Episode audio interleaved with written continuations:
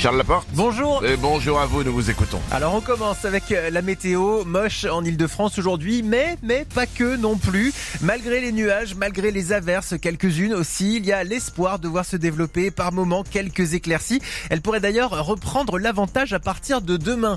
Il fait plus frais en attendant, l'humidité et le vent ont fait chuter les températures à 7 degrés en moyenne ce matin.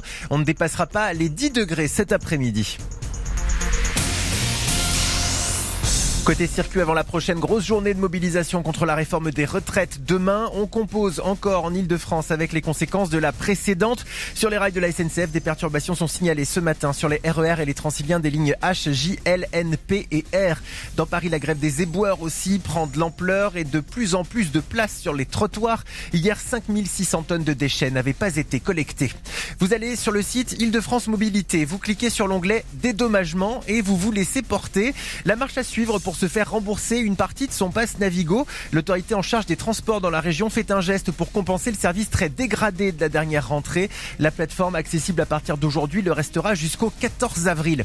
Si les transports ont autant patiné ces derniers mois, c'est en raison d'un manque de personnel surtout. C'est en cours de résolution. La SNCF lance cette semaine une campagne de recrutement pour ses transiliens. 900 agents dont 400 conducteurs sont recherchés.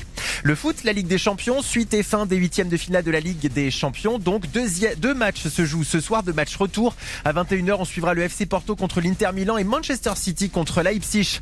Le coup d'envoi des JO à Paris sera donné le 26 juillet 2024. C'est dans 500 jours pile aujourd'hui. Les organisateurs se montrent plutôt confiants sur les délais. Malgré le retard de l'aréna de la Chapelle où se dérouleront les épreuves de badminton et de, de gymnastique, ce sera rattrapé et tous les sites livrés entre 6 et 3 mois avant l'événement.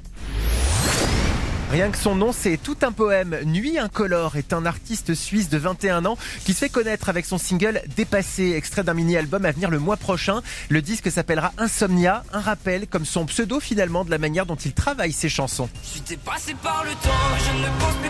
La nuit, c'est mon espace d'abandon.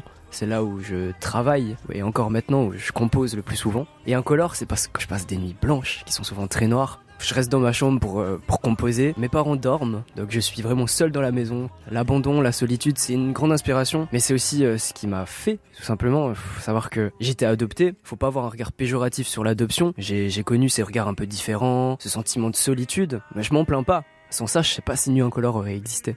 Énergie Paris, les 6h35. Bon réveil, bon début de journée à tous avec Manu dans le 6-10.